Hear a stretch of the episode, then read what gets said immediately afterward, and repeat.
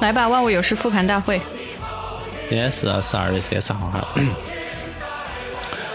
Hello everyone，现在是十二月三十号啊。虽然录制的当下没有了，但是我想给大家营造一个就是当天正在收听现场直播的这种感觉，所以欢迎来到万物牛。你是喊我喊张牛喊习惯了是不是？万万物牛市 也可以呀。张牛，好吗？还是收拾好自己情绪。欢迎来到万物有时 Don't Panic 元旦，哎，元旦没有元旦啦。为什么没有元旦？有元旦节啊？有啊。欢迎来到万物有时 Don't Panic 二零二三新年特别节目，我是万万，我是游游。我们播出当下不是应该还是二零二二年吗？对啊，我刚刚讲二零二三的时候，我有小停顿一秒钟，因为我在想究竟应该说什么。但是元旦节的确就是二零二三啊，所以没错吧？哎，随便了，这是我们自己的节目，我们自己爱怎么说就怎么说。总之，它就是一个呃，连接着二零二二年跟二零二三年的这么一期节目，也是我们跟二零二二年说拜拜，跟二零二三年 say hello 的这么一期。二零二二年的最后一期节目，嗯，哎呀，你真的说的好绕啊！其实我们就是想复盘一下二零二二年，我们究竟经历了什么事情，有哪些比较重要的里程碑向的节点，然后是不是因为这些小小的决定就有。改变自己人生的走向呢？然后我跟悠悠有小小的蕊一下，我们觉得是有的，所以今天就要来来聊这件事情。然后我为什么一直吃螺丝啊？我觉得听到这里，那些可能还在工作中的社畜们已经开始内心狂发抖了，就听到复盘两个字。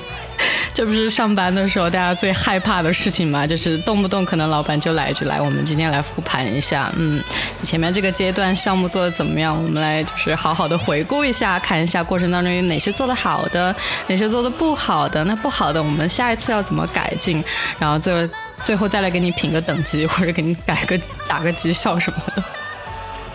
哎呀，其实我觉得有的时候人生还是应该多回头看看自己走了哪些弯路，然后就接下来就不要再走那些弯路了。我没有走过弯路啊，我是世界上最幸运的女孩呀，我的人生都顺畅无比啊，对，直路康庄大道，嗯。那也很期待你分享自己怎么样可以一直走直路。没有，其实我走直路的秘诀就是我从不回头看，就是我从不复盘，即使走了弯路我也忘记了，我不要复盘。哎，但是就是因为是年底的最后一集嘛，然后我觉得是意义比较大的，所以我觉得我们可以先来。回头现在 right now 回头看看 二零二二年我们的对他的总体印象如何？你吓我一跳！你说 right now 回头看一看，我现在在还是在继续在我的小黑屋里面？我现在 right now 回头，希望不要看到有什么东西。回头看二零二二啦，OK？那你觉得我们每年是不是都要这么搞一下？我现在已经计划。已经觉得我们的万物有时了吗？这个节目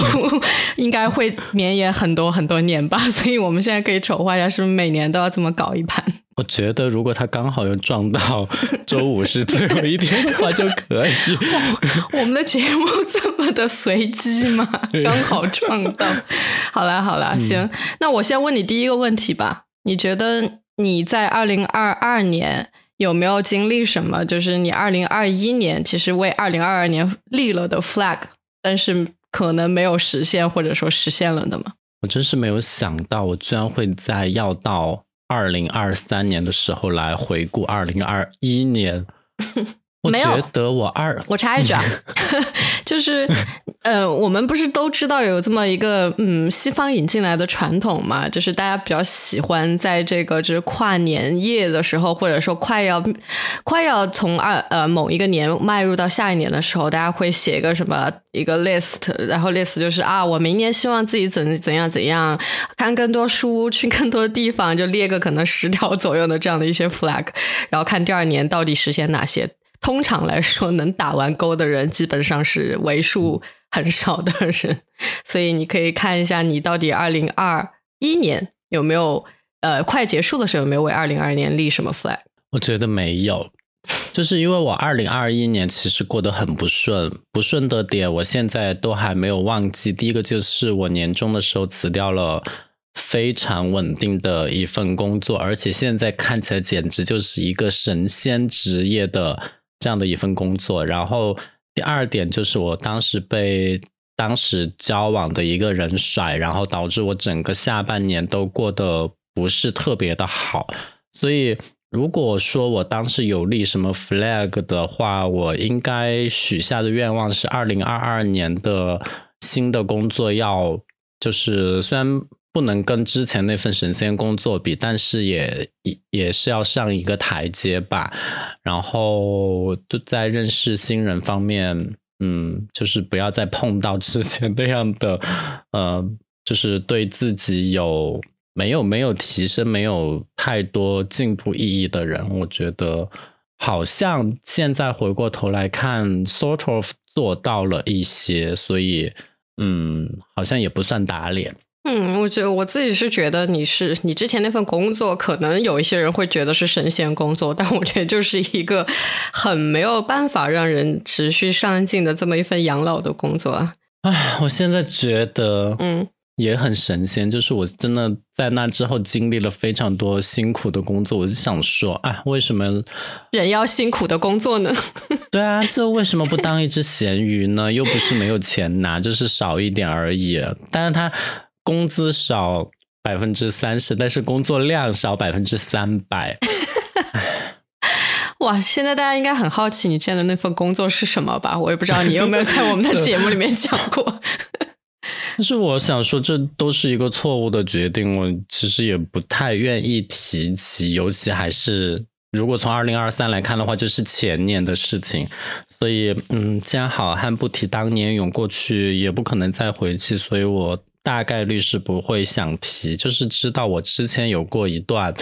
非常潇洒的曾经吧，就是上班也不打卡，然后你想休假出去玩，你直接说一声你就走了，然后年假一年还是有那么十多天，然后每个月工资真的准时到账。我说的准时是精确到分钟。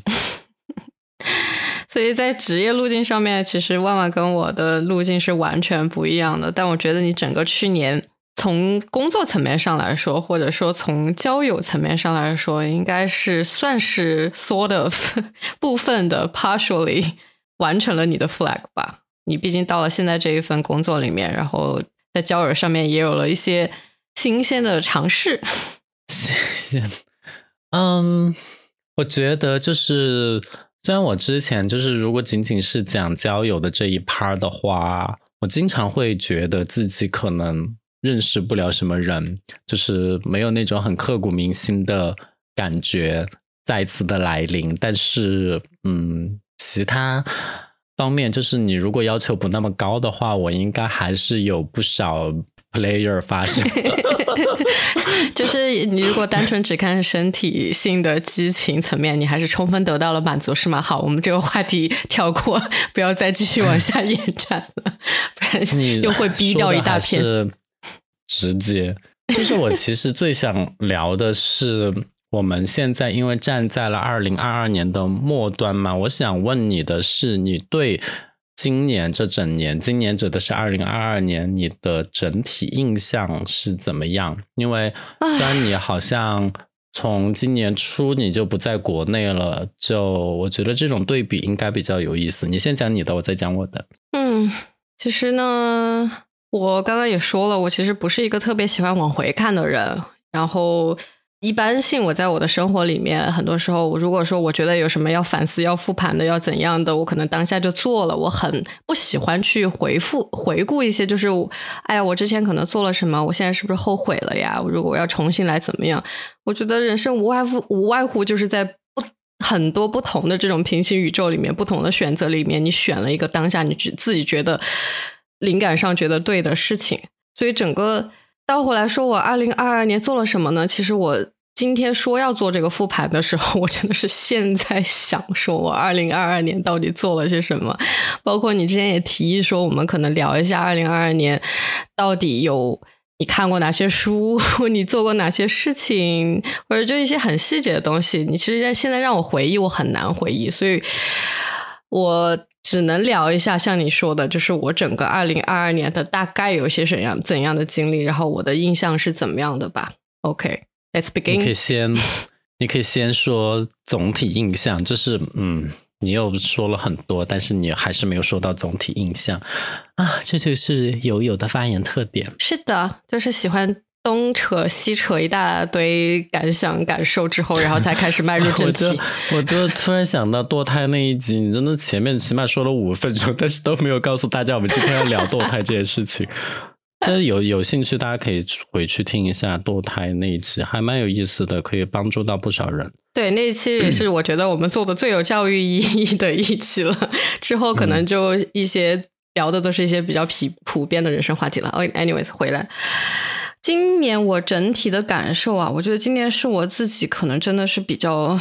真的能够静下心来。经营好自己的生活，或者说更好的去反思自己到底是一个怎样的人的这么一年吧，说的有点玄乎啊，但其实就是我多了很多很多自我的这个时间。因为我之前也跟大家聊过，就是可能在今年之前，虽然我可能去年年中左右吧，哦，不是去年，前年的年中左右，我可能就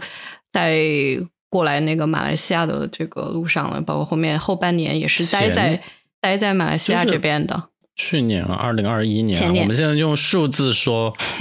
年份吧。你是二零二一到的马来西亚吧？对，我是二零二年二一年的年中左右到的马来西亚。然后整个二零二二年呢，就是脱离了原来，真的是我不知道，其实是可能自己有一点点刻意把自己沉浸在繁繁忙的工作里面。其实那之前的很长一段时间，将近我觉得多少年啊的时间，其实都是没有没有一个。完全可能属于自己的一段时间，能够好好的反思自己，然后经营好自己生活的这么这么一长段的时间。但是今年真的是完完整整的在，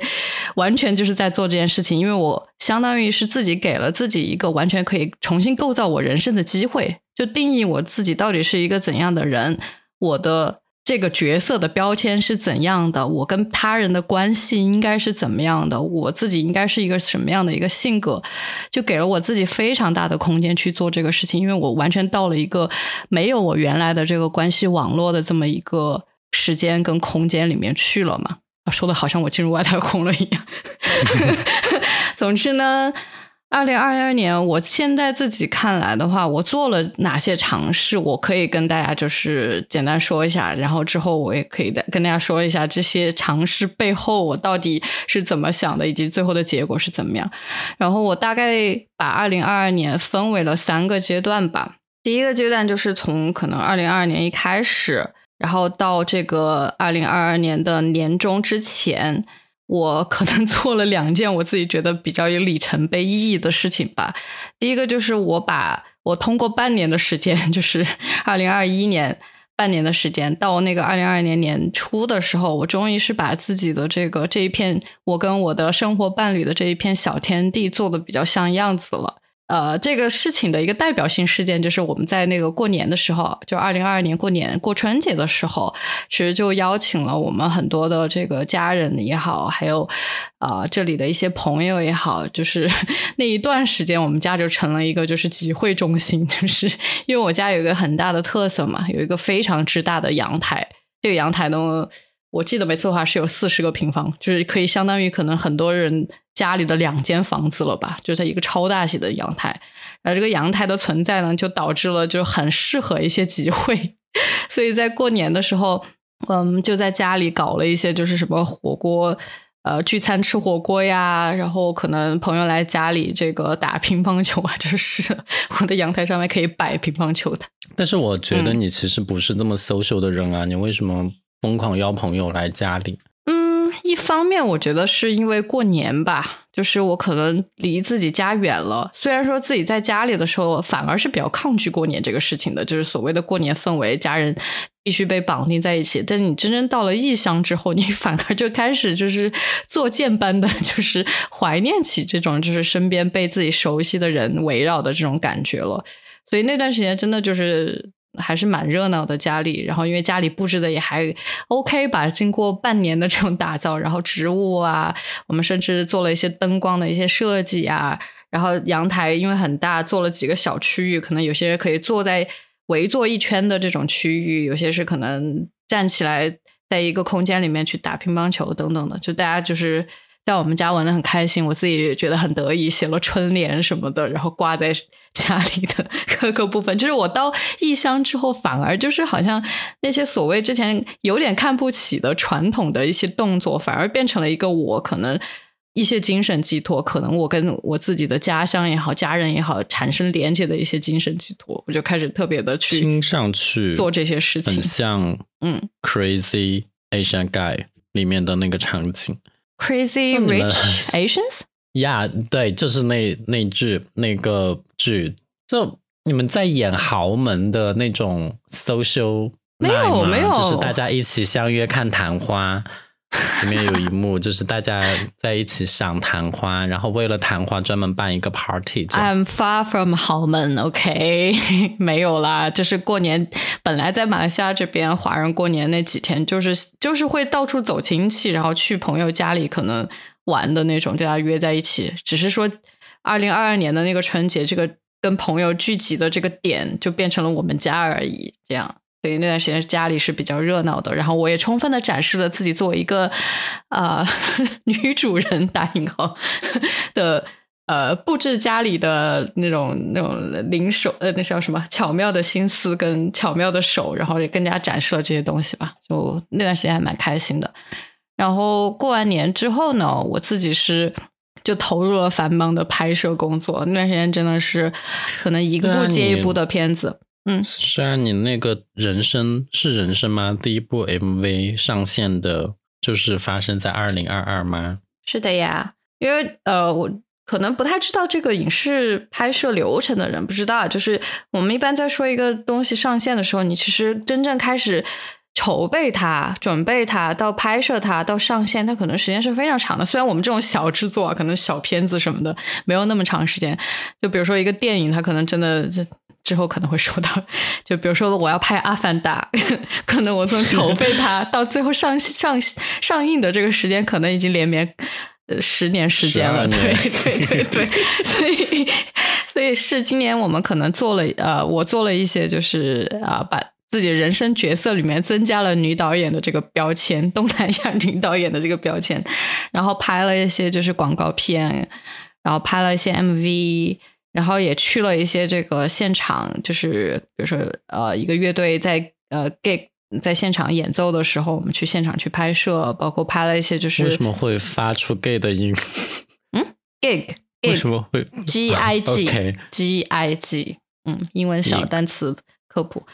呃。然后包括拍了一些就是嗯义务性质的，就是慈善性质的，拍了一些就是啊一些当代舞蹈，然后它背后可能会要有一些啊视频作为它舞台设计的这么一些东西，就是反正零零散拍了一些赚钱的，但是也没赚的很多钱，以及很多不赚钱的东西。但是你现在还在拍吗？这段时间会比较少一些了，比较密集的。我很久都没有听到你要拍东西，然后没有时间这种事情。对。我比较密集的在拍片子，应该就是今年上半年的这个时间，然后包括拍完了之后，你其实是要做剪辑，你要调色，你要去可能交给别人审审核，然后可能还要再改。这个时间其实后置的时间其实也蛮长的，然后到最终上线，可能各种各样原因，有些能上线，有些不能上线，有些你真的是能看到，有些你拍完之后交了之后。就没有下文了。这种情况下也是，这种情况也是有的。但是，但是你还是能收到钱啊！我真的，哎，如果你要说我今年有没有靠导演这个身份去实现养活自己这个事情，那是远远没有的。我到现在其实，嗯，在这个事情上面赚到的钱。我不能说具体的数字，因为我其实也没有统计过，但我大概能知道，就是如果我靠这个钱，我要过能过多长时间的生活的话，大概也就一两个月吧，就大概是这样的一个 金额。所以艺术家就是很清贫、贫寒，很很难这条路。这条路确实是，确实是很难。就包括说，我自己也去构想，说我我明年可能怎么样，在这件事情上继续的进行投入，继续的想要保留住我这个标签。但不是为了说我好像觉得，哎，做导演很了不起，或者做影视工作从业者很了不起怎样的？确实是我之前也有期跟大家聊过，就做这个事情，确实是我从小到大的，不能说梦想，但是确实是我兴趣的很大一个。呃，来源吧，就是现在既然有机会做这个事情，我还是想把这个事情发展好的。总而言之，就是我上半年可能忙了很多这个拍拍片子的事情，但下半年可能就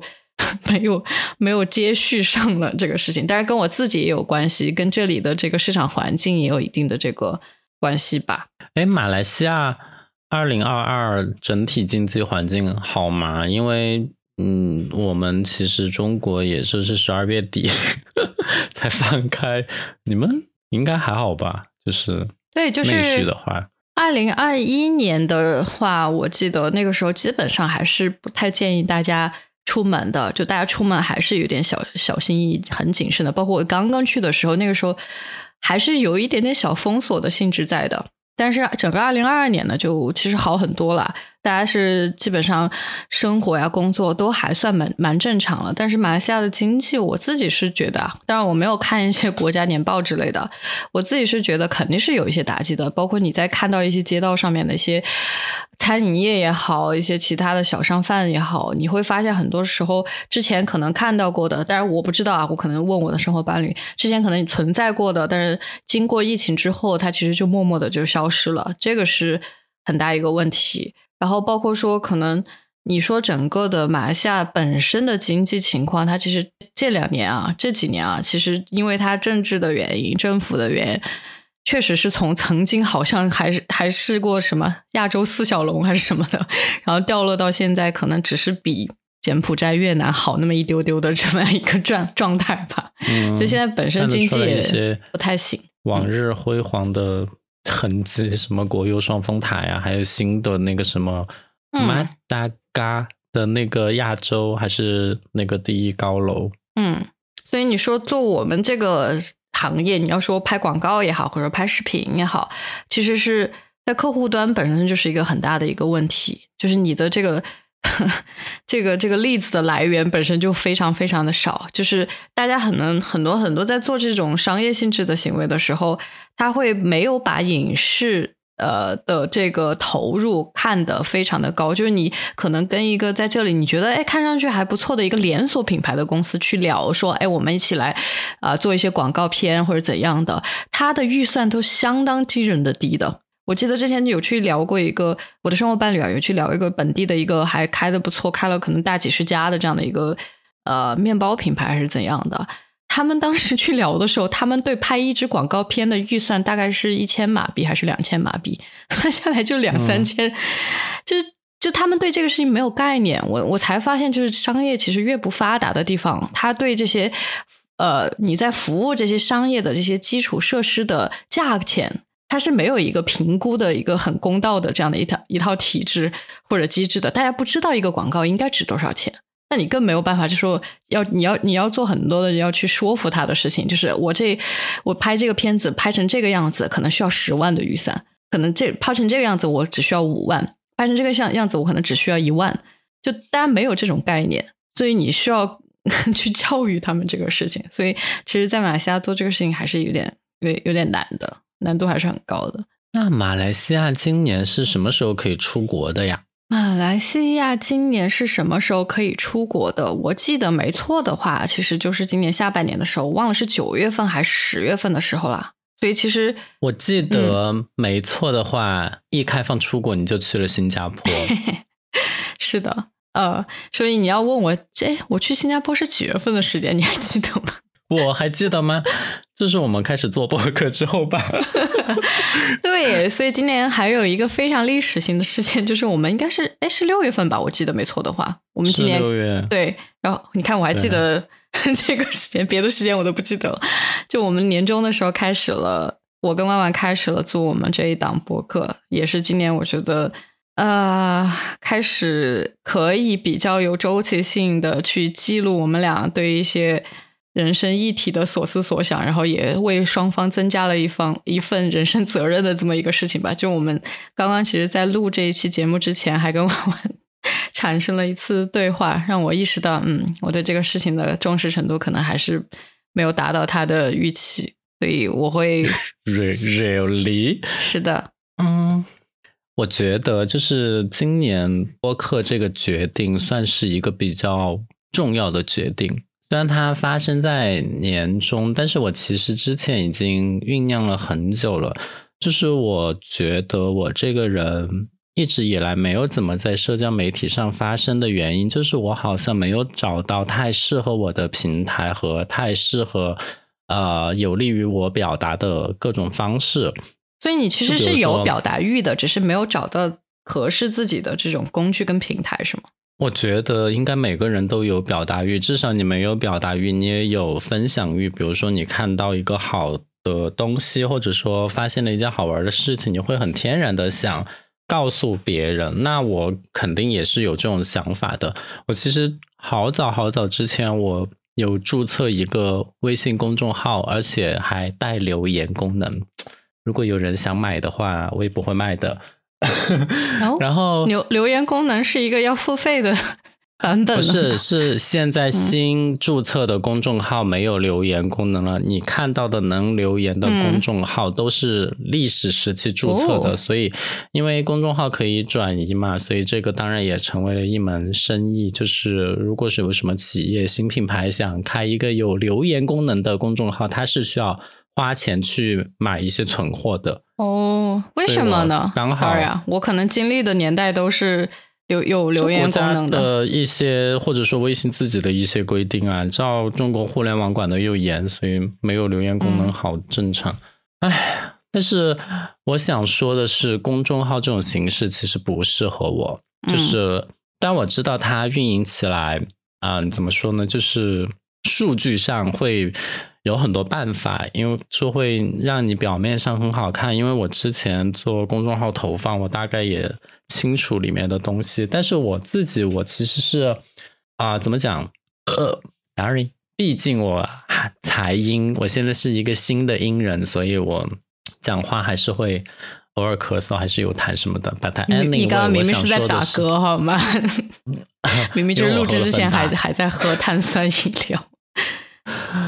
我想说的是，公众号不适合我，因为它是图文、视频、音乐什么东西混排进去。我觉得我不是那种，就是我，我最早我会写博客，但是我其实也不会写新浪博客。这中间的区别是在于什么呢？我会在一个不知名的平台上耕耘自己小小的一一方天地，然后能认识一些人，交换一些超链接。我觉得就是我当时。我能接受的一个社交方式，但是太 famous 的东西，无论其实是无论是这种 social media platform 还是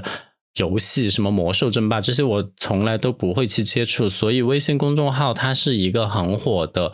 啊文字的或者说图文的平台，但是我也没有去接触的原因，就是因为它太火了。所以我觉得太火的东西就不适合我，因此呢，我也没有。继续在上面耕耘，加之我又发现，其实它有很多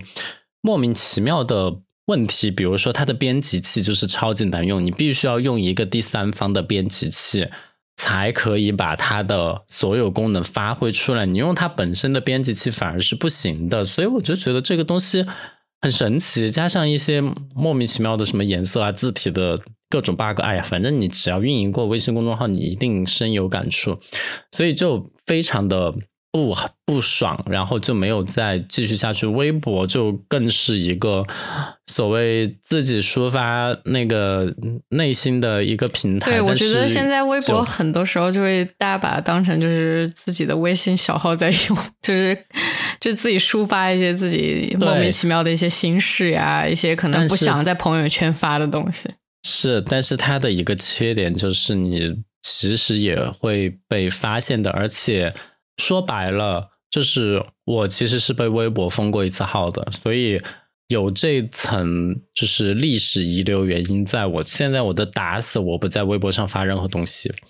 就是我觉得他就是是一言不发就把你的号给封了，然后也不给你各种机会来。你说现在他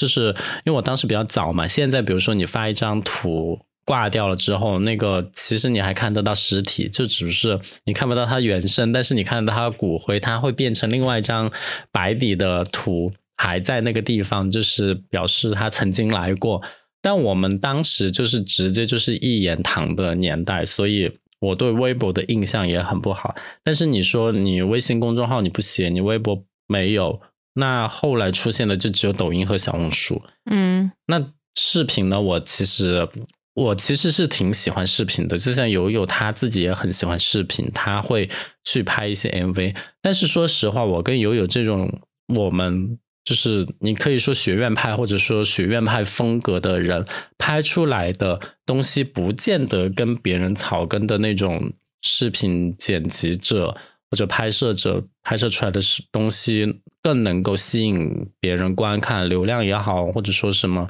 呃播放量也好，就反正总之。在这个时代，你拍出来的东西没人看，然后你多拍几条，你其实自己就会没有动力。而且我觉得我自己是不屑于放下身段去跟那些太草根的，我不是说他们不好啊，我只是说这种我对艺术我还是有一些稍微有一些追求，比如说对于一些色彩啊、构图啊、运镜啊，甚至我到现在我都还没有很接受竖屏拍一个叙事的视频的这种 我也方式，是所以包括我到现在，其实抖音账号都我都不使用抖音，但我有抖音账号，因为之前可能工作的需要要求我可能要去看一些对啊，我也东西。是，嗯，我也是基于现在工作的需要，我会有一个抖音账号，但是我现在已经不在上面发东西了。我也就曾经也做过很。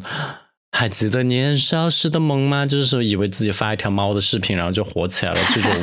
这种 dream 也是做过的，但是很明显这种事情不会发生在我身上。我就觉得这所有平台里面，maybe 小红书是好一点，就是你发什么东西，它会通过关键字，或者说它会通过机器识图，把这种相似的图片推荐给更多的人。就是知道，只要你用过小红书，你一定知道我在说什么。就是演算法、大数据会来做这件事情，但是它坏也坏在大数据，就是像我这种人啊，我是不喜欢我的一个 social media 被熟人发现了，但是小红书它百分之百会把你推荐给你可能认识的人。嗯，所以他怎你知道在么怎么推荐呢？因为我自己也没有使用小红小红书的习惯。一个就是通讯录，如果说别人上传了他的通讯录给小红书，然后别人存了你的电话号码，那么你极有可能是可能认识的人，然后你们就彼此发现了。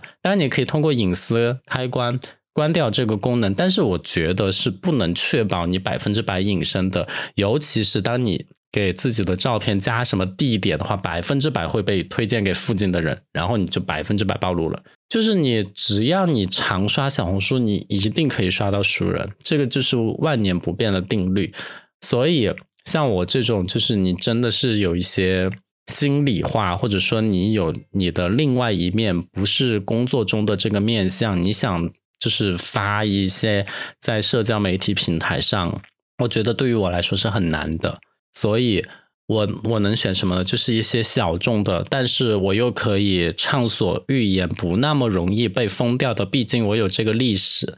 以及我觉得可以拉近人的距离，而不像微信公众号那种图片和文字。就是因为你知道文字是没有情绪的，而声音是有，所以比较起来呢，播客或者说小宇宙这种比较小众的平台，是反而是更适合我的，就是小众的平台、小众的形式，再加上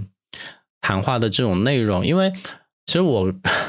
我和很多人一样，非常喜欢看，嗯呀，《康熙来了》，就是这种语言类节目、谈话类节目。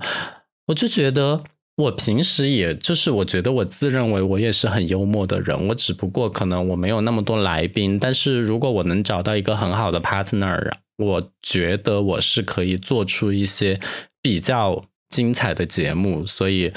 我就是。当然，我最开始我也没有找友友啦，我最开始我是找了另外一个就是说话也比较搞笑的朋友。但是我有一天跟友友 complain 这件事情的时候，友友就说：“你为什么不找我呢？”我那个时候才知道啊，原来友友他也是一个会就是去听这种小众的节目，会使用这些小众的平台的人。进而我才发现，就是原来有那么多小众的人聚集在一起。那所以我就觉得。好像这个是我的，就是在二零二二年，我觉得似乎就是行意在大海上的船找到了自己的港湾的那种感觉，所以我在啊小宇宙这个平台上深耕。发芽吗？有发芽吗？反正就有两个账号了，然后现在加起来粉丝虽然也不到一千，但是我觉得，嗯，从白手起家能做到这种程度还是不错了。当然，我也不是说小宇宙就多么多么好，我我们也是被他删掉过一些节目，或者说一些片段、整集节目片段这些都被两大两集呢封封封封禁过，所以对啊，所以就其实我也发现。啊，可能 maybe 这就是在中国这个大的互联网的语境下面，你肯定不能做到那么的随心所欲。所以啊，最开始碰到了一些墙壁，那接下来就在我们可以活动的空间内活动。唉，就这样，希望还是能够坚持的继续下来，在有限的这个自由的范围内，希望能做出一些非常精彩的节目出来。所以我觉得这个是二零二二年做的一个比较重要的决定，就是因为这个东西它的特点就在于，它一旦开始，你就很难去停下来或者放弃，因为就是我们更新了这么久啊，除了中间友友他自己确诊的那一周确实没有办法来录制之外，其实每一。每一周都有坚持，我还是比较相信一句话，就是说，一旦你开始懈怠，开始停下来，你其实之后你就会找各种的理由，今天割一集，明天割一集那样。当然，这个可能也是一个原因，就是我为什么那么强调跟友友的录制时间。但是，嗯，但是我这个随性又不靠谱的人呢，可能在当中就。嗯，改编计划呀，割了我们录制的这个时间呀，等等的，就是当了一盘 为数不少的渣女吧，就对对待我们这个播客上面。但是我在这里其实也，呃，首先觉得刚刚刚刚那个万万那一场段的这个关于自我表达工具的这个选择的复盘，我觉得做的非常非常到位。我觉得如果有自己想要表达。自我表达这种渴望跟冲动的人，我觉得也可以听一下这一段。就到底什么样的工具是适合你自己表达的？我相信，就像万万刚刚说的，就是每个人都有自我表达的这个欲望吧。但是，怎么样选择适合自己的工具跟平台，这个是一个非常非常重要的这个事情。嗯，特别是在我们这种其实自由表达其实是有一点受限的这个地方，你是需要带着镣铐跳舞的。那怎么样找到更适合你特色的？就包括匹配你自己能力的，你是擅长讲话的那个人，还是擅长用文字表达的那个人，还是擅长用影像表达自己，或者用音乐表达自己？我觉得都能找到一份。就毕竟说，虽然是有一点受限，但是我觉得现在中国有一点好的地方，就是虽然有流量的平台不多哈，但是我觉得如果你追求的不是那份流量，而是纯呃。自我表达之后，可能会找到聚集一些可能跟你所思所想比较类似的人，能够去接受到的你，接受到你这份自我表达，这样的平台还是有很多的，特别是会去匹配你不同的这种能力板块的这种平台。所以，我觉得，嗯，大家可以思考一下。所以我们两个应该都不是唯流量论的人，对吧？毕竟我们做了半年，就是我们的这个频道两百个粉丝，我们觉得好像也还行。对，最早的时候，我跟万万还把这个就是我们怎么样去做我们这档播客的营销，好像放成了我们要做的几项工作任务之一。但是到可能头几期。呃，我们觉得说要累积一定的这个级数之后再去做这件事情，但在后面这件事情就完全被放下了。就是我们可能 每一周都是在自顾自的选选选主题，然后大家录制，然后想下一次要录什么，可能包括说整个那个那个平台的这个呃节目的这个包装等等，呃，都在做这些事情上面。营销这份工作好像就完全被 抛在脑后了。我觉得营销，哎。当然，我们也没有费用，所以其实也谈不上什么营销，只是说把我们品牌知识、品牌体系、品牌框架内，我们知道应该可以建立的一些免费的东西，然后建立好，这样，哎，就是那什么花香就自然的引来蜜蜂来采蜜，反正就是这种感觉，就是看我们最后能够做到什么时候，比如说到了五十级，然后五百个粉丝这样。我觉得其实也还行，因为我就是我定义这个播客更多的是一个我跟友友来抒发见解的一个窗口。我们不是靠它来赚钱，或者啊，当然能够通它来赚钱也不错啦。但是我们至少目前我们首要的目的不是这个，而是一个沟通、交流、表达的一个这样的一个窗口。所以我觉得这样反而可以。哎，我希望是能够有一些很好的内容来产生，这样。对，其实我们做这档播客，我觉得就是在互联网世界的自己的一个分身吧。可能只是说，在这个平台上，我们是用自己的声音，包括我们自己表达出来我们的所思所想，去吸引到一些可能跟我们的想法差不多的人类，或者说听了我们的这个案例之后，自己觉得有一些参考意义的人类，就这么样的一个互联网分身的角色吧。所以其实。流量这个东西，我觉得，嗯，至少我觉得我跟万万在目前阶段是不考虑的，只是说可能你发出去的声音，还是希望有一些人类能够去给你有一些回响，有一些反馈。包括现在可能 我们在粉丝数量有一定小小的进步之后，大家可能也会发现说，可能我们在评论区多多少少每一集至少下面至少会有一条以上的这个评论了。我觉得还是蛮开心的这件事情。早期的时候好太多。所以其实还是能够看到一些进步的，嗯，对，所以在这里也呼吁一下，就是真的有听到的观众，可以以任何方式，真的是留下你的声音，让我们知道我们讲出去的话是有意义的。然后我要讲另外一件事情了，就是今年我觉得第二个比较重要的决定，就是我决定离开成都。啊，你是几月份的事情啊？我有点忘了。我其实，因为我今年呃工作比去年更加波折。我去年只是辞掉了稳定的工作，然后第二份呢，我选的也不是很好，所以我没有做太久，大概五个月左右，我也离开了。所以，嗯，我今年年初，我应该是从去年年底我就再找了一份工作，那份工作它的平台也很小，然后品牌知名度。也一般，然后也是我新进的一个领域，我其实我都觉得还好，就是反正先先做着嘛，就是你说出来呢，别人也知道是一个什么品牌，但是就是一个很小的品牌这样。但是因为今年年初，就是大概春节前的时候，来了一个新的总监当我的上级，我其实，在另外一个公司。面试的时候跟他碰到过，那个时候我就不是很喜欢他，所以这次又碰到之后呢，就互相看不顺眼。然后他看不顺眼我，我也看不顺眼他。然后在他来了不到一个月的时候，我就走了。所以相当于是我去年离开了我稳定的工作，就是二零二一年我离开了稳定的工作之后，大概半年五到七个月内，我换了两份工作，然后都没有继续进行下去。所以我就觉得我很衰，我真的。Super super，所以我真的是遇到，唉，都遇到什么人啊？然后越来越觉得我工作换的不是很值，然后我今年就是二零二二年的春节，因为这个新空降过来的上级，导致我春节其实也过得不是很好。然后其实这个很不划算，就是因为你工作中的一些事情影响到了你本来生活中的心情，还是在春节这么重要的节日。我记得那段时间好像我们还就是有通话说说过这个事情，我还跟你剖尝试剖析了一下，就是当中到底是谁的原因子，为什么是这样发展的？那个时候是春节是吗？怎么影响你过春节的心情了？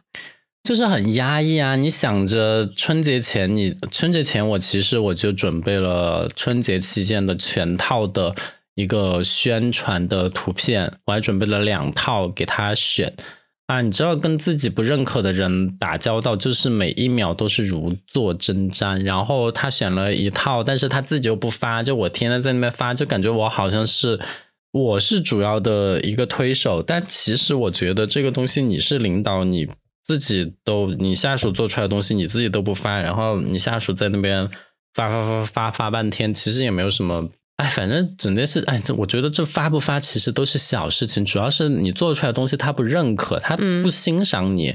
就是当然你们两个整个的是就是工作的观念也不一样，就啊，我就直接说。今年不是虎年嘛，然后路易威登在就是一月份在太古里新开的路易威登之家，别人就用了虎尾巴当做一个非常标志性的一个意象，然后再做整个门店美城的延展。然后我在辞旧迎新的海报中，我就用了一根虎尾巴。他说：“哎呀，好像新的一年用虎尾巴，感觉也不太好吧？”然后我就想说，人家 LV 就用的虎尾巴，你在那边拽个屁啊！你自己是个小平台、小小公司，然后在那边。挑别人虎尾巴寓意不好的这个毛病，我就觉得你真的就自己就是一个，唉，眼力见很低的人。所以你像这种工作理念又不一样，在一起简直就是折磨。所以最后我大概是二月底吧，反正我在那个新的第二个公司也没有干多久，就不到三个月，我在试用期通过之前我就离职了。唉，然后我大概是从二月底到十月初，我都。没有在工作，都没有上班。我记得我们有一期录制的时候，你中途还甚至还接了一个，就是打过来要你就是面试的这个电话，然后我还完整的听了你一整套的，就是 呃，如何当一个成功的面试者的这么一套很标准的话术。哎呀，那个时候都自己快面试成面试精了。对，就是你知道有些话他会问什么问题，然后你知道什么话对方是爱听的那种。但是我我想说，我今年为什么就是离开了成都来三亚呢？就是我觉得好像我在成都已经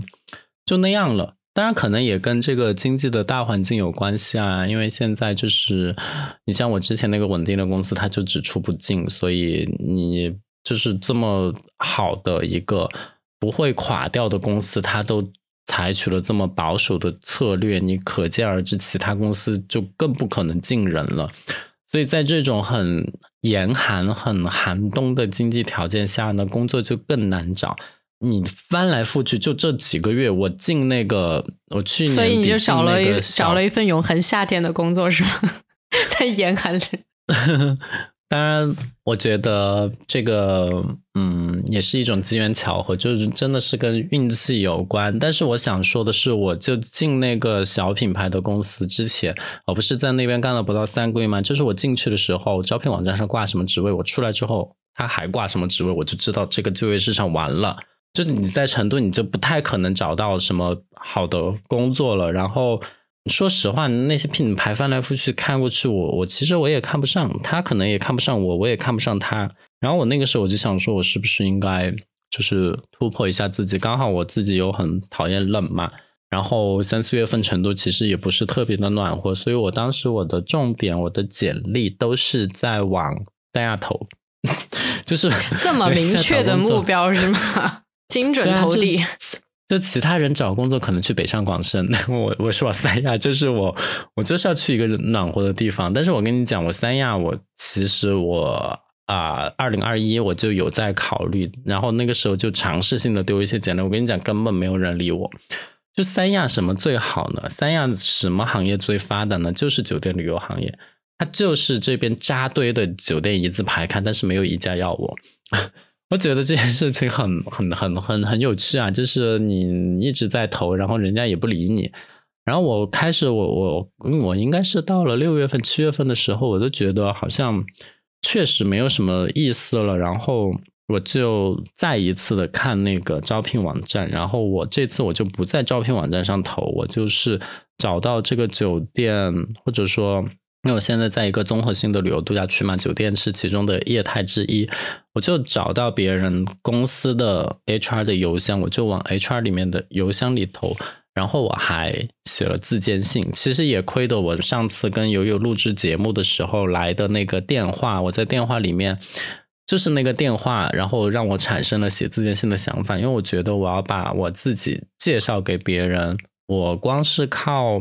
电话里那两三句，我觉得其实不是有那么深的印象。说实话，你现在要找一个工作或者干嘛？比的就是你和你的竞争者谁给对方带来的印象更深刻，所以我觉得自荐信很重要。我觉得现在找工作真的是不亚于求偶这件事情，就是你需要把自己的优势，我为什么契合你，为什么你需要我，真的是讲的非常清楚，可能才可以。对我，我我当时就差一点给自己录一个视频了，然后但是我还没有走到那一步，我就写到了信这一。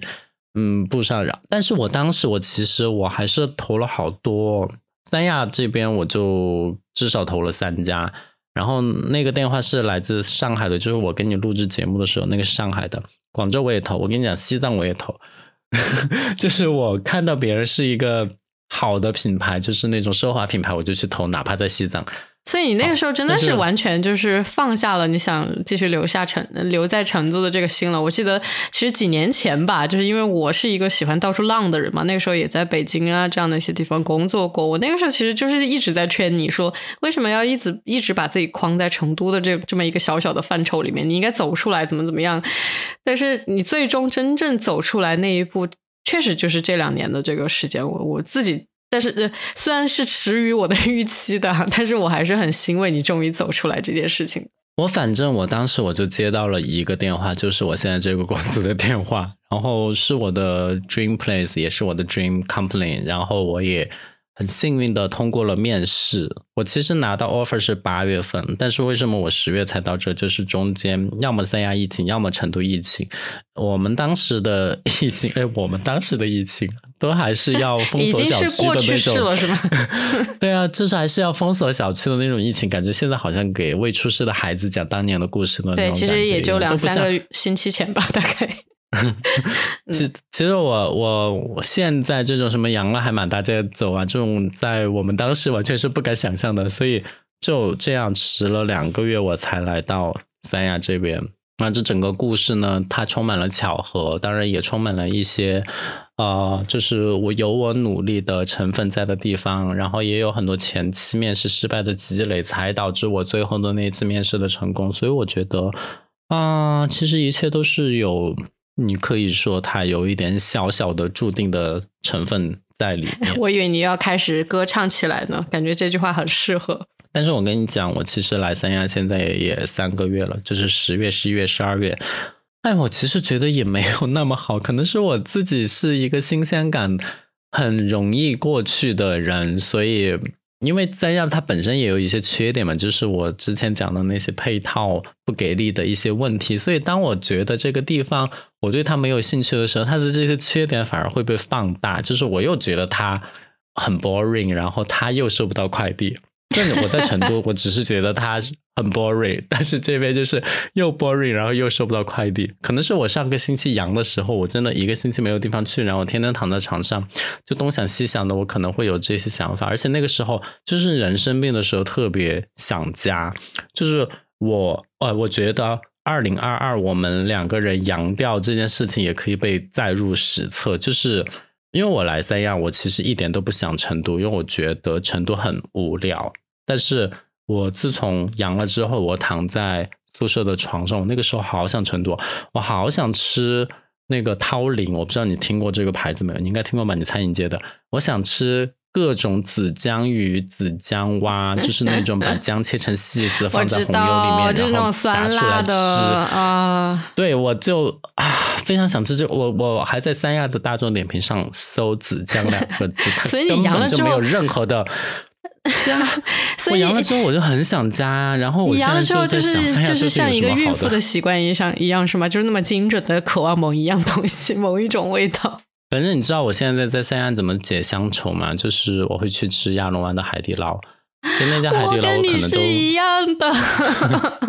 为什么海底捞变成了我们可以解乡愁的东西？这个是在我之前完全无法想象的东西。我之前可能一直对于海底捞就持一种批判态度，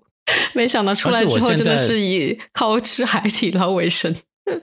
而且我现在是一个人去火锅店，我真的面不改色。周围所有的桌子数，所有的锅，人家都是什么两个人、四个人这种大一一一群人在一起吃的很开心，然后我就是一个人在那边吃的，就是我我最开始我还挺害羞，我想说我要远离人群。但是我最近一次我去坐在两两桌人的中间那一桌，我就觉得我好像很 who care，我就是要 吃我，而且周围还不断的传出就是生日快乐歌，是吗？对啊，就，哎，现在反正也开放了，那家亚龙湾海底捞现在也是要排队的了，就这种这种感觉还蛮妙的。所以你自己现在想考虑清楚这个问题没有呢？今年就是关于在一段不管说是文啊，就是对我来说，现在可能是要解决的一个最大的核心的问题啊。我觉得在在意思上面，其实是跟你刚刚讲那段话是有一定关联的。就是我其实自己也是一个特别追求。之前啊，包括现在其实也是啊，就是喜欢去追求一些新鲜事物，然后容易在一段相对看似不变、看似稳定的环境或者关系的时候，感觉到 boring，感觉到很轻易的就觉得说，嗯，没有水花了，我要可能要再去找下一段，或者说下下一个新鲜的地方、新鲜的事情了。就是这个好像是我很久以来的，就是人生当中可能不断刺激我往前走的这么样一个议题，包括今年可能。整，因为整一年我都待在一个其实经济没那么发达，相对于我之前待的地方啊，一个很安静的小城市这么样一个环境里面，包括可能我自己通常如果没有工作的情况下面，通常待的就是我自己家里的这么一片小天地里面。当然，我可能在整个的过程当中。呃，我也就是实现了我之前可能就是看一些，就是我之前可能工作忙的时候没有时间看的一些影视作品啊，包括我今年可能每我甚至是做到了每天至少看一部电影的这样的一个 quota 的，我觉得真的是很很了不得，就是。还是做了非常多的充实自己精神世界的一些事情，包括开始呃展开一些就是可能我之前没有时间学习的一些东西，包括看一些啊物理学的东西啊，然后开始学习粤语啊等等的这些就是精神性的一些活动。但是我觉得我还是脱离不了不了那种就是可能我手上没有一些我自己真的觉得说可能值得去做有意义的事情，以及说可能呃。有一些新鲜的一些体验，没有这些东西的时候，我真的还是时不时的就会陷入到那种 boring 的状态里面的。但我自己又自己非常清楚的知道，知道这这样的一些感受其实是有有有一点不健康的。就是我们其实应该是要去在自己的生活里面去找到那些，不管说看上去很稳定，还是说那个就是在稳定的这些元素里面，你其实要去找到一些就是稳定元素带给你的这种愉悦感。就我不知道。这个议题会不会是我可能要长期想要去解决或者说缓解它的这么样一个议题？或者我真的是要找个方式，真的实实在在把它想通了，我可能未来的人生才能走得相对开心一点、愉悦一点。嗯，我不知道你是怎么看待这个话题的，或者说你是不是觉得它是你要去解决的一个人生议题？我觉得就是你刚刚说的这些，就完美的解释了你为什么要回国这件事情。是的，就是给大家说一下，虽然我可能也不不会遇到任何人，大家也不知道我是谁啊。就是我过年期间是要回这个中国的，但是也不会常待，也是还会再回来马来西亚这边的。对啊，就是嗯，我觉得其实你在马来西亚的生活啊，说白了就是我们之前讲的偏小资的那种。虽然你可能钱不小资啊，但是你生活生活态度是完全小资到了。极点。但是就是这种，你就闲不下来，你就非要回国，非要去处理那个工作的事情啊！我真的觉得你在 for what？当然，你春节或者元旦回来是可以跟家人见面，但是你回来的主要目的是上班呢，所以 很不可思议吧？对啊。但你你觉得？我觉得，我想问的是，你能理解就是我刚刚描述的这种状态吗？或者说，可能听到这能听到这里的听众有没有能够去同理我这种心情的？可能现在可能我是很难，就是你的，其实你的大多数想法，我都觉得这很你，就是这绝对是代表了你的想法。但是你要我去做这样的事情，我可能就很难去做到，包括。你让我现在我出来才三个月，我都在想我要不要回去了。啊，就是，但是我就觉得这样好像有点不负责任。我是不是应该多嗯体验一下这个地方不同的这种感觉？也许现在这个季节，我第一次知道三亚还有冬天，就是真的是冷到你要穿四四件衣服，当然不是那种厚超厚羽绒服啊，就是那种薄的衣服，你要穿四件。我觉得这种。我其实也没有准备好，它是一个冷的地方的这个现实，因为我觉得它一直是热的，所以，哎，对于这种落差或者说是与事实与期望不符，以及我在逐渐了解它的过程中，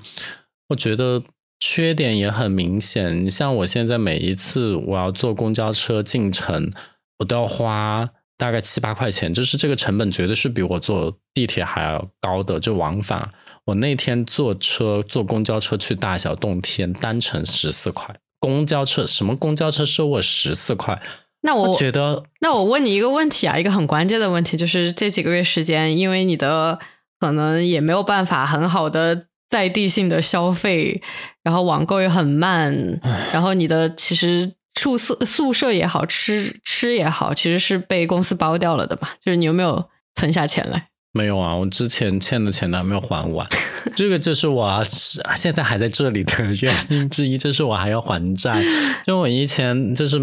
三到十月没有收入，然后其实也在花钱，然后就呀，这个就不用说那么细了吧。就是现在还在努力中。嗯嗯。所以你其实离开的时离开上学工作的时候，也没有就是算好自己可能会有多长时间不没有这个收入这个事情，然后算好自己的存粮，然后再开始。我其实我之前就是按照我之前裸辞的经历来讲，我最长是半个月哦，半年就是六个月。然后我最近一次就是去年从那个公司走掉之后，我是两个月找到工作，所以我在想说。我再怎么样，我应该两个月左右也能找到，或者说不超过半年。结果从三四五、三四五六七八九八个月没有工作，我妈真的是到了后期，天天在我耳朵边念。我都说了，人家 offer 给我发了，但我现在过不去，你可不可以不要再讲了？但是我妈好像，所以你妈是你的债主是吗？你不在节目里跟你债主问声好吗？嗯，我你好。果然是对待债债主的态度如此之冷淡。那回到回到刚刚那个问题，就是你现在其实已经知道说，好像你对一个地方的新鲜感比较容易褪去，它其实又有一些你可能在日常生活当中经历过的一些非常之呃非常难以忍受之不便吧，这么说吧。那你现在的想法是怎样？就是还是想要继续的往前去走一段时间，然后去挖掘这种稳定生活或者说稳定工作下的一些新鲜的一些点，去克服一些不便之处，还是说你觉得可能到了一个点之后，你还是会选择回到你相对你觉得过起来比较舒服的一些地方，或者说尝试一些别的地方呢？我现在就在挖掘新鲜的。地方挖掘一些新的兴趣点，比如说我在想说，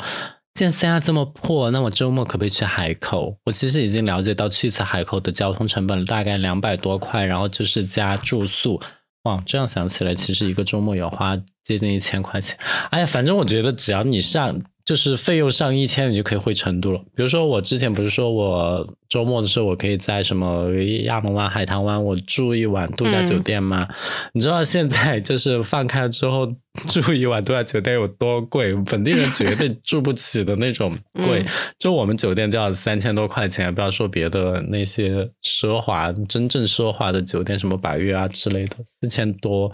就怎么可能去住嘛？我都觉得那个是。三亚这是面向全中国的有钱人打开的一个窗口，就是全中国的有钱人他才会花个什么一万多两万块钱过来住个一个星期，他是觉得是 OK 的。但是对于我这个住在这的人来说，你让我在这边住一晚上，我都觉得太 over 了。所以我现在就退而求其次，我就去找那种不在海滩边的酒店。我跟你讲，这个价格一下子就。便宜下来了，然后你再退一步，你去找那种不知名的酒店，它既不知名，它也不在海滩边。我跟你讲，那个就是平价酒店，你绝对可以负担得起的。但那个体验值得吗？哎，我就不知道嘛。然后我就想说，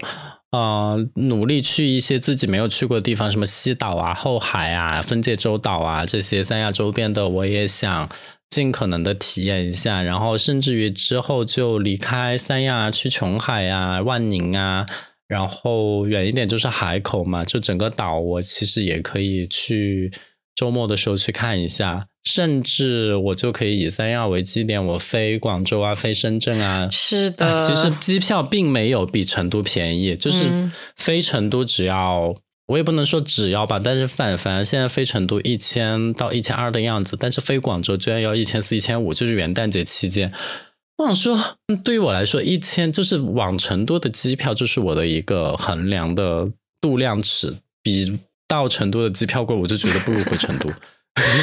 对，我觉得你现在这种思路非常之对啊！就是你其实现在在三亚工作，不代表说你的所有的生活半径就限制在三亚了。完全你可以把三亚作为你的一个基点，作为一个你 base 在的地方，然后想想可能在它的周边去拓展一些新的一些地图，甚至可能飞去一些别的地方。以你的判断标准呢，就是可能票机票价钱低于飞呃飞去成都的一些地方。我觉得这个这个非常之对啊！我现在回想起来。我小时候，我爸不是就是经常会在不同的外地工作嘛，就是那个时候下海之后，还记得这个词吗？下海，呃，他就会比如说去上海啊工作一段时间啊，包括去昆明工作一段时间啊。我记得那个时候，我爸最喜欢做的一件事情就是他在哪一个地方工作，其实我们全家就会呃在假期的时候去那个地方去深度旅游。就比如说，我现在还记得很清楚的，就是我那个时候。呃，我忘了，应该是在初中吧。我爸那个时候刚好是在呃昆明，还是在云南省的某一个城市吧工作。然后我记得在我的整个那个暑假的时候，真的是从昆明到大理，到西双版纳，到丽江，哇！就是玩个遍，就是很开心的一段记忆。所以我觉得，真的，如果说你是会离开自己的家乡到另外一个地方去生活工作的，真的是可以考虑一下怎么去深度的挖掘你所在地，以及以所在地为原点，你可能去到一些别的地方的一些可能性吧。毕竟，我觉得可能你生活在三亚跟生活在成都，你这么熟悉的一个地方，整个感受是完全不一样的。所以你刚刚那个方式，我觉得非常非常好呀。谢谢你对我的认可。对于你对我的认可呢，我本人也表示非常的认可。你以为你是王菲吗？嗯。然后我们最后再聊一个吧，就是你今年有没有什么其他值得拿出来一说的事情？但是你只能说一样，甚至于你可以讲你最近看过的电影。我这个暗示已经非常明显了。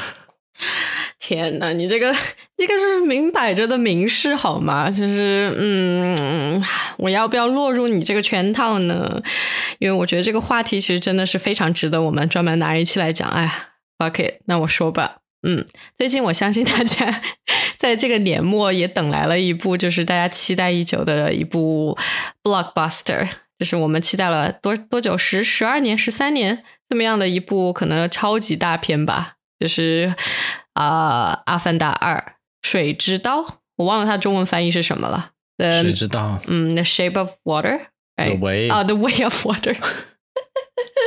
看我连名名字都记得不是很清楚。嗯，总之呢，就是在嗯，坐在一个就是呃 IMAX 厅的前第三排吧，因为那那一场其实是首映场在马来西亚这边的，所以票卖的蛮满的，所以我当时选的第三场，呃第三排，然后坐了整整三个小时之后，我记得我跟 我跟我生活伴侣就是看完之后。回去到真的是闭上眼睛睡觉之前，一直在不停的讨论这部片子，然后我整个一晚上都没有睡好觉，然后第二天早上一起来，就是真的是非常激动的打开了豆瓣，然后在上面激情的写下了一段呃不是很长的差评。我不知道你当时看了是什么样的一个反应啊？二零一零年一月四号在中国大陆首映。二零一零年我在干嘛呀？我在读大学吗？二零一零年你应该是在读大学的，因为二零一零年我在读研究生。二零一零年，哎，你读过研究生？二零一零年的一月我在考试吗？就是我是啥时候读的研？我好像是二零一一年哦，那我就是在读大三吧。嗯，我读大学的时候，《阿凡达》第一部上映，那个时候。我记得它掀起了一股 IMAX 的热潮，就是大家都在说，哎，其实就是报纸在说啊，报纸好 old fashion 的一个媒介，就是报纸上都在登看《阿凡达》一定要去 IMAX，但是那个时候成都根本就没有一块 IMAX 的屏幕，就没有任何 IMAX 的厅。所以当时的成都，所有人看的都是小屏幕，哦，好惨哦！虽然虽然时至今日，三亚也就两块 IMAX 屏幕，我还是在一个捉襟见肘的地方。嗯，不好意思，现在我我在冰城看的这一部，好像是在唯一的一块 IMAX 屏上面看的。嗯，好。我想说的是，是这个感觉回首又回首更那个了。我的其实不太记得我第一部是跟谁看，在哪里看的。但是，但是我记得很清楚，就是去年啊，其实是二零二一年，呃，就是去年嘛，《阿凡达》在中国又重映了，三月份的时候，我还去看了。我那个时候我就，我那个时候就在那个 IFS 的 UA 影城，就是算是市中心比较好的 IMAX 厅去看了，去补票。哇哦，真的是好震惊啊！当然，他虽然第一部讲的那个强拆的故事，你还记得吗？就是当时博客很火，然后韩寒他提到了《阿凡达》，其实讲的就是一个强拆的故事嘛，还导致它的上映档期缩短，就是感觉没有上映多久它就下架了。那其实现在看起来，这个故事虽然啊一般，但是那个画面啊，还是还有。就是新的一个潘多拉的世界，打开新世界的大门的那种画面的奇妙，我觉得还是很 OK 的。我们相当于是跟着主角，哎，主角是叫 Jack 吗？为什么？为什么？Sally？为什么那个卡卡梅隆经常喜欢把自己男主角叫 Jack？泰坦尼克号不不也是吗？嗯，我 我们相当于是跟着 Jack。从他还是人类身份的时候，到一起通过他的眼睛去看到呃阿凡达这个世界，然后他自己也作为一个小蓝人、大蓝人、高蓝人，呃，进入到这个世界里面，然后体验他所。呃，从未体验过的一切，我们是跟着他去进进行这一趟旅程的。对，所以你刚刚提到那个故事，其实是他会有一些很意识形态的东西，包括说讲这个前期的殖民主义怎样怎样啊，环境生态的破坏呀，怎样怎样，是很老套的一些议题。但我觉得他整个故事是引人入胜的，他的视觉跟他的剧本是匹配的，并且给了我们很多的一个就是全新世界的一种新鲜感。我觉得这个其实，在第一部的时候是非常非常之成立的。我觉得它作为一部就是好莱坞大片，然后视效又做的这么的呃超越它当时的这个行业的这个水平，它其实是在这一点是做了非常大的一种创举的。就它一直在引导技术的革新，所以这个我觉得是非常非常不错的。但是呢，到这一步之后呢，好，你继续说。就是我去年是二零二一年不是重映吗？我都觉得《阿凡达》拿到去年那个时间点，它都还是一部合格的好莱坞视觉大片。就是那个画面一点都不，真的是一点都不输现在的主流的那种视觉大片。尤其是后面他们那棵大树被倒掉的时候，哇塞，那些叶子一一片片落下来，然后那些灰烬落下来，这真的是看得。非常的清楚，然后想说，真的是十年前的电影就这么的 extraordinary，真的是不得不佩服他。然后就到了《阿凡达二》，因为因为二代里面它不会，就是大家没有那种第一次的感觉，而且很多东西都是。你已经知道第一步的基础，对，而且甚至是你需要一些基础，比如说第一次一第一部里面他们去捉那个龙，去捉那个坐骑的时候，我们尽量不提到具体的剧情吧，我觉得。嗯，但是第一部应该可以提吧，就是 他们去 十年前的电影不能提剧情吗？就是你会跟随他们有一个视觉的展开，比如说他们去登那个哈利路亚山，然后登到最高顶处，然后他们抬就是就是在藏身处往外望，然后看到诸多龙在那边。这些第二部龙哦，第二部里面都没有，就直接就到那儿，然后捉，然后走，就就你。缺少了很多这种第一部的那种铺垫，或者说第一部你相当于是你作为主角，呃，在体验一段非常完整的游戏，我觉得。但是在第二部里面，你会你会觉得说，你整部电影换了换了三个地图。然后每个地图其实换地图，真的是他就在换地图。对每个地图，其实第一个地图你很熟了，第二第第第二个地图是个新地图，但是第二个地图又拍的很像，你知道我们我们之前也在吐槽说，很像 BBC 记录。片 就是很像风光片，或者很像那种水族馆、海洋世界里面播放的那种全可能三 D 还是四 D 的那种片子，就是完全全是纯视效的这种东西，情节部分太过于薄弱了，人物的塑塑造也太薄弱了。然后到第三个地图，第三个地图又是个啥，又是个啥，就整个就嗯。然后第一部其实主角。也比较集中，就是故事就是在那几个人展开。第二部，哎，我现在不说那么具体，但是就是主角有点多，就是 很多时候我都在想，那个你知道吗？最嗯呀的那个人，他的作用是什么？就是他为什么反复的被啊？然后他为什么还要把自己反复的被那个说出来？然后你背哪个你也不说，但是说了也不行，所以就不说吧。对我觉得那个反复背那反复背那个的人，其实就是把第一步跟第二步 牵连起来的这么一个。角色而已了，就是，但是他为什么被那个呢？就是支撑他的理由跟他的行为动机又非常的薄弱，就好像他只有那一个理由跟主角发生某种关系。哎我们说的也太打哑谜了，隐晦了。对，反正就是剧情上很多硬伤，就是逻辑上也说不通，尤其是他为什么要换地图这件事情，就是你解解释不通，你。而且也不符合现在的主流价值观，就是你现在我咱们遇到什么问题，肯定是要去解决嘛，对吧？而且你对，而且他电影里面你一旦做了那个选择，就是逃避，对啊。一旦做了那个选择之后，其实我们就是在场的所有观众都知道，哦，他最后一定会有个 learning，就是哦，遇到事情不能逃避啊，遇到事情原来是要面对它、解决它，最后一定会悟出来这个道理的。但是他一开场做了这个选择的时候，我们所有人都知道最后的 learning 是这样。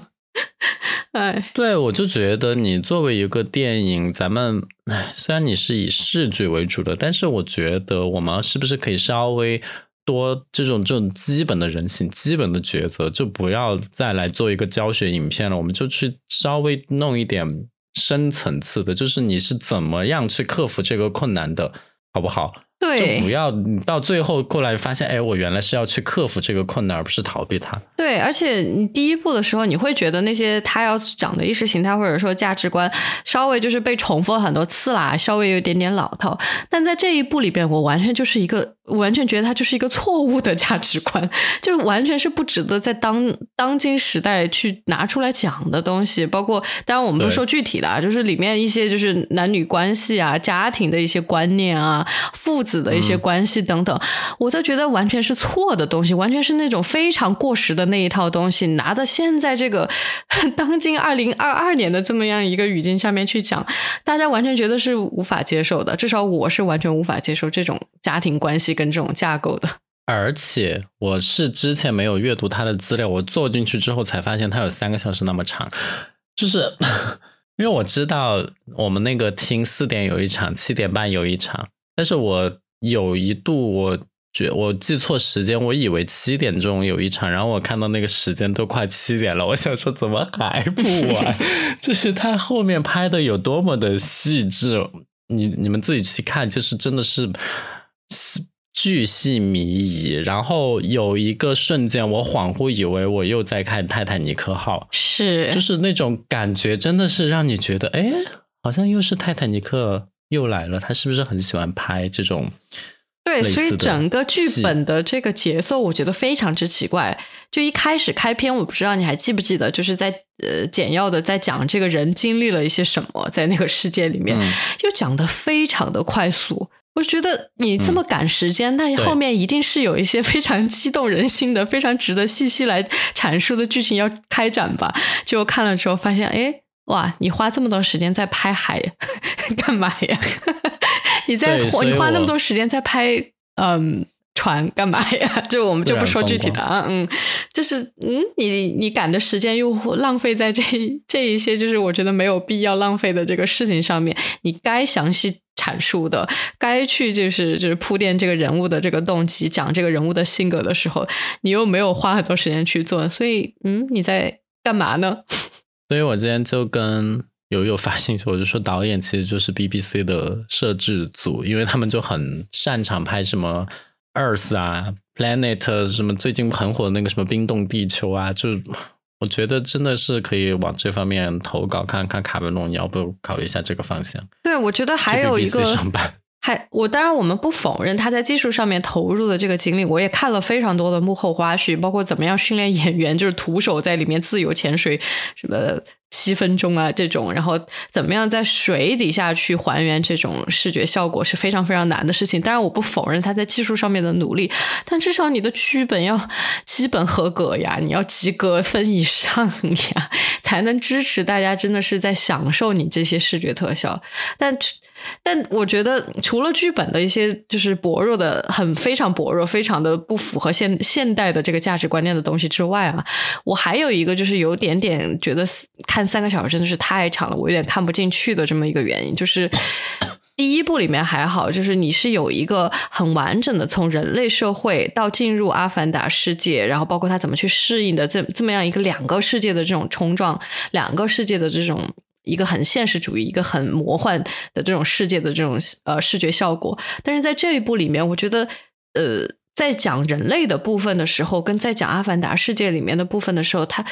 基本上大部分的篇幅都是在那个魔幻的那个世界里面的。就你其实看的过程中，很容易把它当成一个就是充满了视觉效果的效果的这么一个三 D 的这种动画片，就是你其实只脱离了它那种就是其实这些这些。这些人背后可能是真实的，不管是人类变成的也好，或者说它是一个实实在在的，你可以去有同理心的这么样一个一个生物的这种存在也好，你完全就是眼睛里看到的、感受到的、听到的，都是那个魔幻世界里面的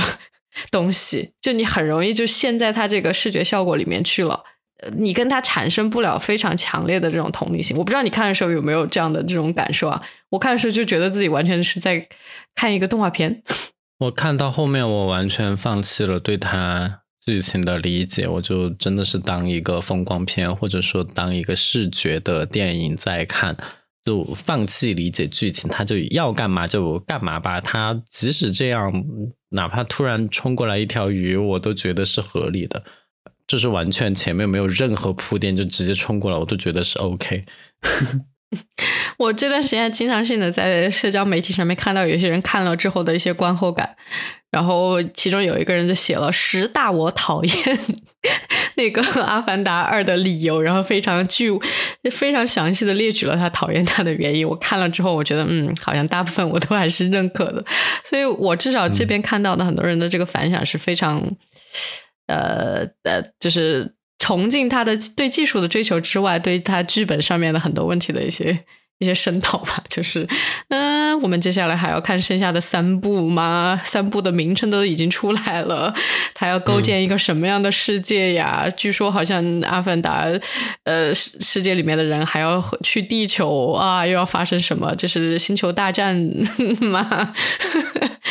就没有期待，我现在是没有期待的，所以。嗯，用《阿凡达二》来结束自己二零二二的这个回顾，我觉得也蛮妙的。哇，我们要紧扣主题，好，回来吧。嗯，所以你对明年有什么期待吗？你可以简单的描述一下。我其实觉得我对明年就一个目标，就是我要出国玩。嗯，你觉得什么时候可以达成这个目标呢？清明节吧。哎，你知道那个谁吗？就是你初中的初恋，他好像先去了泰国，然后又直飞了日本，现在回国。我不知道他怎么办到的。初中的初恋，那个人不是高中的初恋。Sorry，好羡慕哦！我现在就很羡慕。在国外的人，我真是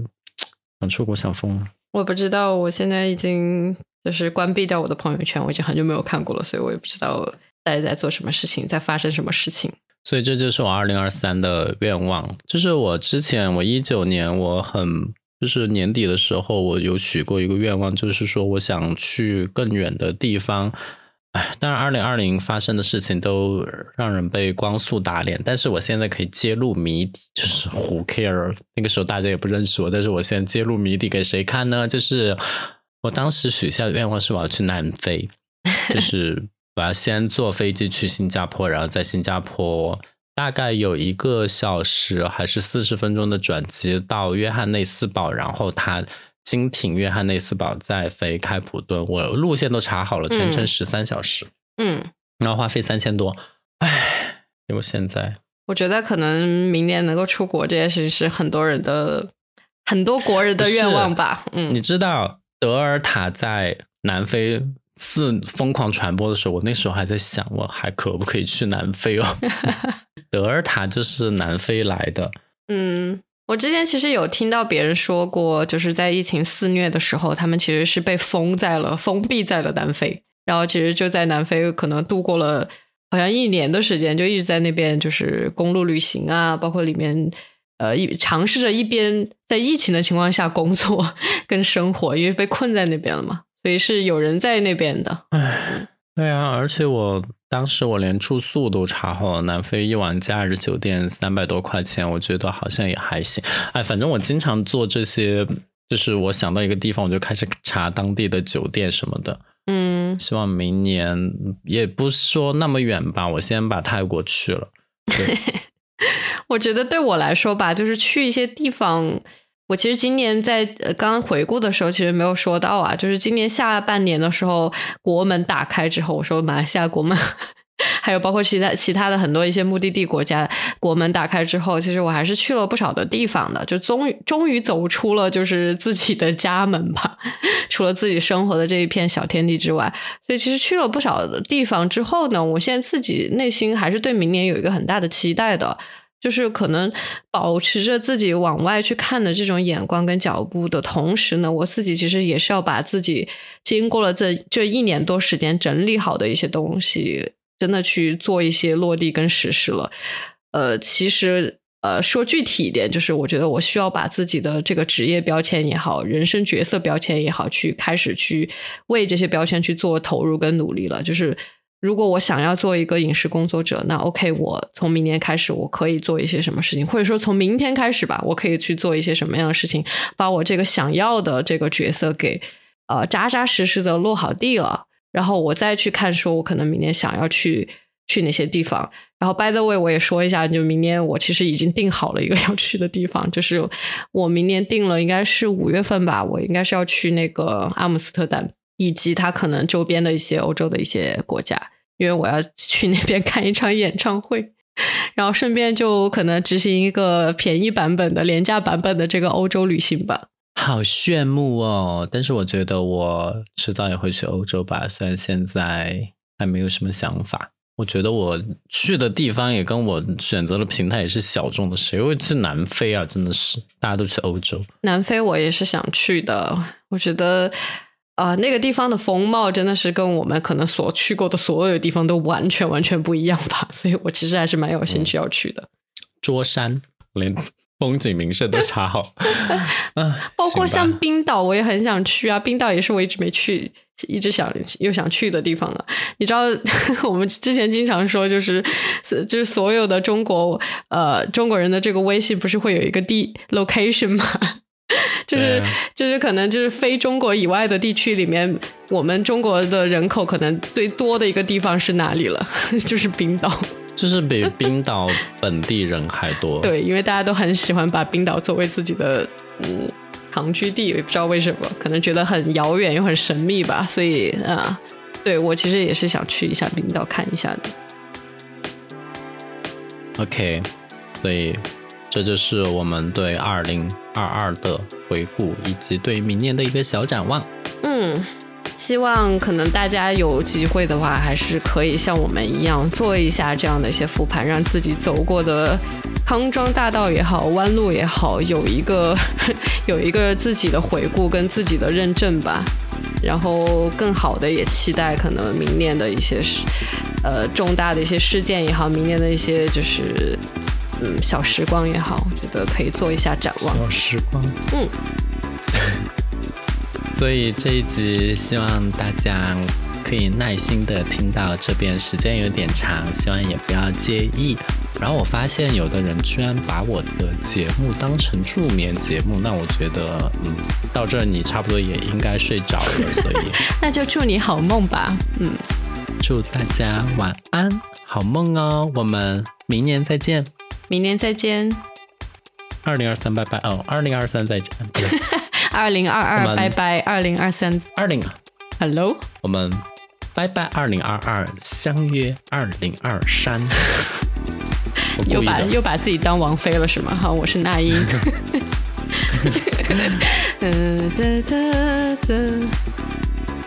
恋恋不舍嘛。好啦，真的拜拜啦，我好们一月六号再见，哎，下个月再见了，拜拜。拜拜。